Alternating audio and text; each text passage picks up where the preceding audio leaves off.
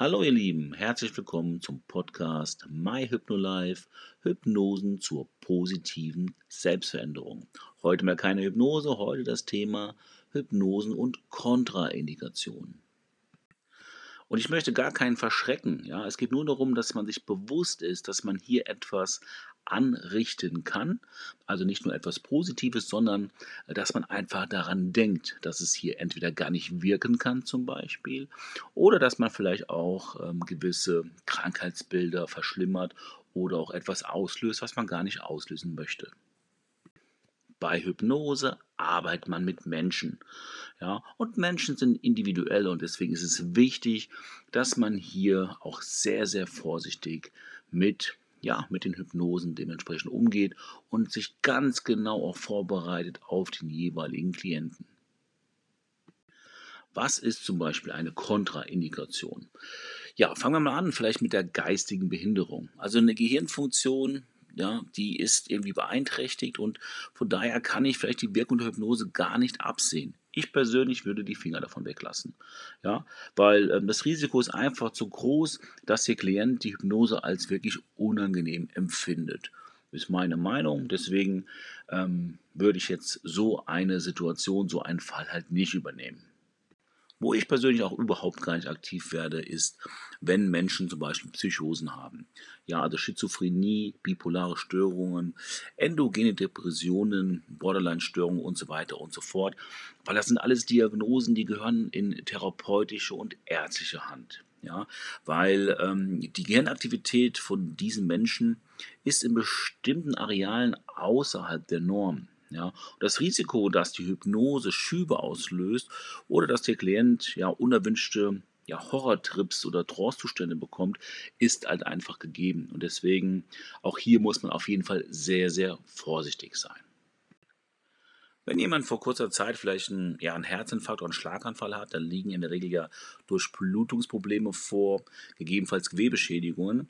Und ähm, hier ist es so, dass die Hypnose gegebenenfalls die Gefäße erweitern kann und damit auch den Blutfluss verändern. Dies kann in ungünstigen Fällen ja, zum erneuten Infarkt oder zum Apoplex, also zum Schlaganfall führen. Und deswegen ist es auf jeden Fall sinnvoll, erstens den Arzt zu fragen und auch hier mindestens vier bis sechs Wochen äh, dementsprechend ähm, zu warten. Und wie gesagt, nochmal den Arzt fragen. Ja. Thrombose, ähnliches Thema. Ja, ein Thrombus verstopft das Gefäß, sollte also aufgelöst werden, vom Arzt logischerweise.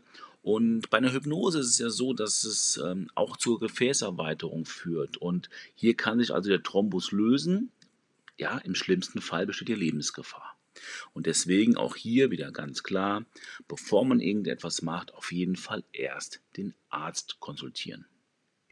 Schwere neurologische Erkrankungen wie zum Beispiel ähm, ALS, Parkinson, Multiple Sklerose, vor allem gerade im fortgeschrittenen äh, Stadium. Auch hier, ich persönlich, lasse die Finger weg, ja, ähm, sollte man auf jeden Fall sehr, sehr vorsichtig sein, weil hier liegt eine Funktionsstörung des Nervensystems vor. Das Risiko einer Verstärkung von Ausfallerscheinungen ist auf jeden Fall gegeben und es ist wirklich ungewiss, ob das Nervensystem die Hypnose überhaupt korrekt verarbeiten kann. Deswegen kann es auch hier zu Fehlprogrammierungen kommen. Ich persönlich würde sagen, es macht hier wenig Sinn, hier mit Hypnose zu arbeiten und wenn nur in ganz, ganz enger Zusammenarbeit mit einem Arzt. Ja, diese Diagnose wird fast in jeder Live-Hypnose, die ich durchführe, auch angefragt. Also gerade bei Gruppenhypnosen. Und hier gebe ich immer den Hinweis, auch ganz klar mit dem Therapeuten oder mit dem Arzt vorab zu sprechen. Ja, das ist das Thema der Depressionen. Ja, die Gehirnaktivität in bestimmten Arealen ist verändert oder vielleicht sogar viel zu gering. Und die Hypnose kann in vielen Fällen Depressionen lindern. Bei manchen Klienten kann sie jedoch auch die Depression verstärken. Und deswegen ist es wichtig, hier wirklich eine sehr, sehr hohe Fachkenntnis zu haben auf der einen Seite ähm, und ähm, auf der anderen Seite vielleicht auch vorher mit dem Arzt oder dem Therapeuten gesprochen zu haben. Ja, hier ist immer Safety first. Ja, es gibt Leute, die auch mit äh, Psychopharmaka irgendwie vollgestopft sind. Ey, come on. Ähm, lass uns gar nicht weiter drüber reden. Da lasse ich auch die Finger weg, weil auch die Wirkung überhaupt gar nicht einschätzbar ist. Alkohol, Drogen, Medikamentenabhängigkeit, das sind auch hm, Indikationen oder Kontraindikationen für eine Hypnose. Warum? Ganz einfach, die Wechselwirkung von Hypnose und dieser Substanzabhängigkeit ist einfach ja nicht einschätzbar und deswegen Finger weg, weil das kann auch wieder zu unerwünschten Horrortrips führen und deswegen Safety first. Schwere Herz-Kreislauf-Erkrankungen. Hier sollte man auch sehr vorsichtig sein. Gerade bei einer Herzinsuffizienz oder bei einer Herzrhythmusstörung ähm, ist es so, dass die einhergehende Entspannung ja, die eigentlich sehr positiv ist, aber auch zu unerwünschten Unteraktivierungen führen kann, wie zum Beispiel ein Herzstillstand oder ein Kreislaufzusammenbruch. Ja, deswegen hier auf jeden Fall den Arzt vorher konsultieren, wenn er das Go gibt, alles in Ordnung, ansonsten bitte nicht. Wo man auch aufpassen muss, ist bei dem Thema Epilepsie. Ja, das ist auch eine Funktionsstörung des Nervensystems und ist oft einhergehend auch mit Anfällen. Ja, und je nach Form besteht einfach ein Risiko, einen Anfall auszulösen, beziehungsweise auch die Anfallhäufigkeit zu erhöhen. Es gibt aber auch natürlich Epilepsiepatienten, und das ist jetzt wichtig, deswegen hier auch wieder den Arzt konsultieren, wo diese Entspannungshypnosen demjenigen auch gut tun. Ja, von daher kann man das nicht kategorisch ausschließen, aber hier wieder, auch wenn ihr schon oft gehört habt, Safety First. Vielleicht nochmal ganz wichtig, ich habe es eben vergessen, ähm, vielleicht zu erwähnen, wir waren eben bei dem Thema Substanzabhängigkeit. Das betrifft natürlich nicht jetzt das Thema Rauchen. Hier ist die Hypnose sehr, sehr wirksam.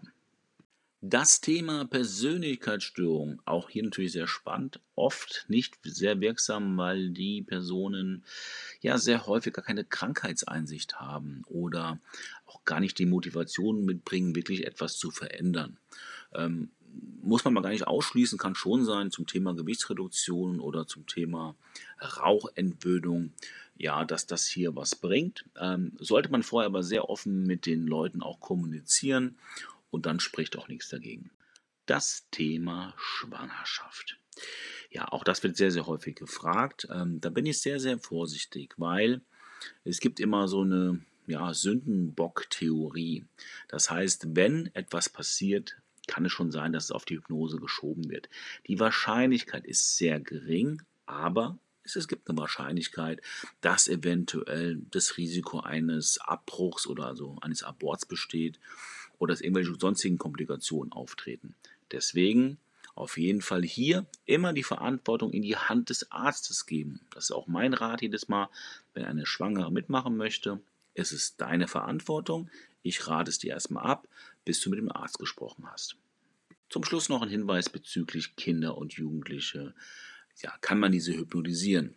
Ja, kann man schon, aber an der Psyche von Kindern und Jugendlichen sollte man immer nur mit größter Vorsicht und mit wirklich entsprechendem Sachverstand rangehen. Ja, dass Kinder sehr, sehr sensibel sind, ich glaube, das ist bekannt und je nach Konstellation kann sich die Wirkung der Hypnose bei Kindern und Jugendlichen deutlich von Erwachsenen unterscheiden. Und deswegen auch die Tiefe der Trance und die, die Intensität vor allen Dingen äh, der Emotionen kann auch sehr schnell unterschätzt werden. Deswegen hier auch äh, am besten an jemanden wenden, der schon sehr, sehr viel Erfahrung gerade mit ähm, Kinderhypnosen hat. Und vielleicht sogar eine spezielle Ausbildung.